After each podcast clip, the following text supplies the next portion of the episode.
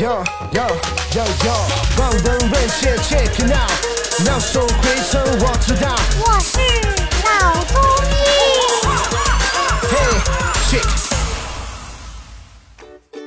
本节目由上海团市委、上海中医大、上海青联、上海医卫青联、辣椒智库联合出品，由上海徐浦中医医院特别支持，喜马拉雅独家播出。这一集接着和蒋医生聊，来聊一聊痛症啊。其实这个听上去是一个非常笼统泛泛的一个概念，痛痛痛。中医的这个理论里面，痛症应该是怎么定义呢？痛症呢，也是最近几年在医学界。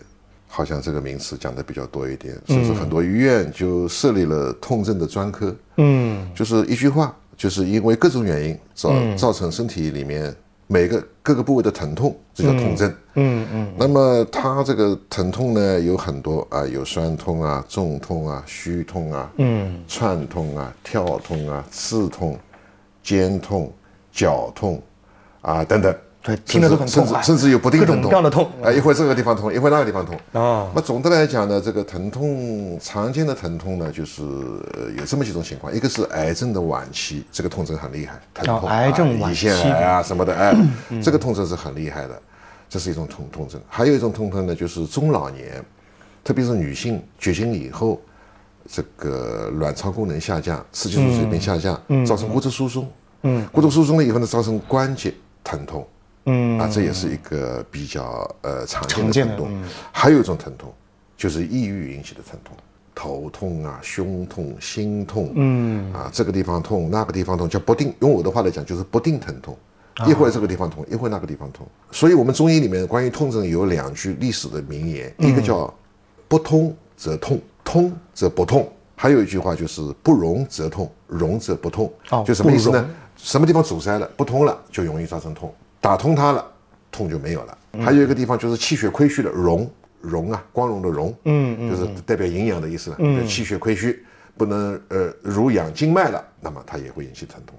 但是你补了气血，让经脉得到滋养，这种疼痛也会也会消失。那么在我的学术观点里面，还有一种疼痛，就是抑郁、焦虑引起的疼痛。呃如果借用前面的这两句话的话，就是说，舒则不痛，不舒则痛。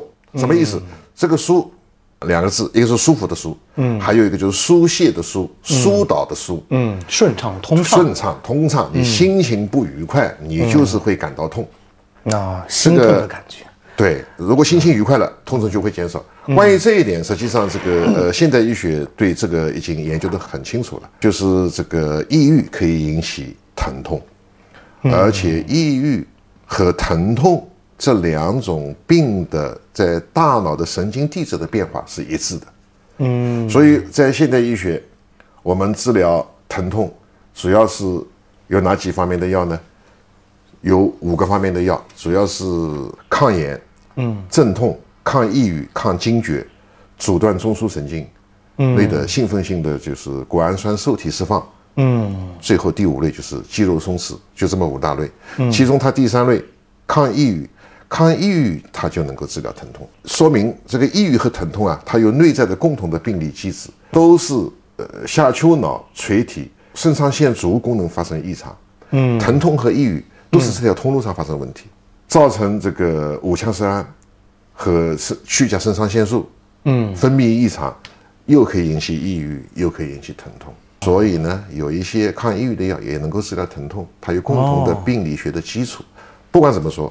这个抑郁引起疼痛，这一点是我觉得应该引起大家更加的重视。嗯，在临床上实际上是很多见的。比如我碰到一个病人，一个老太，胃痛。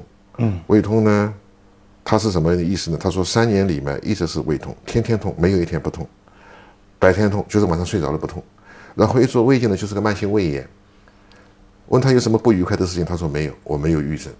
然后呢，用各种各样的药物进行治疗都没有效果。嗯，但是我总觉得他有事，他肯定是抑郁引起的。嗯，然后我给他用了抗抑郁的药物，胃痛就好了。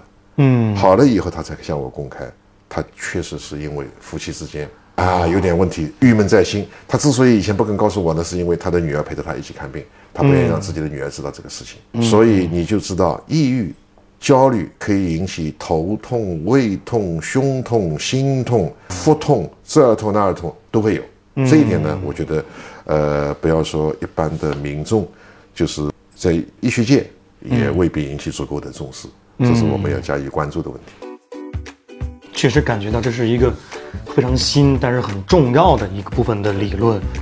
感谢蒋医生给我们带来的精彩分享。那么今天我们就聊到这儿，我们下期见。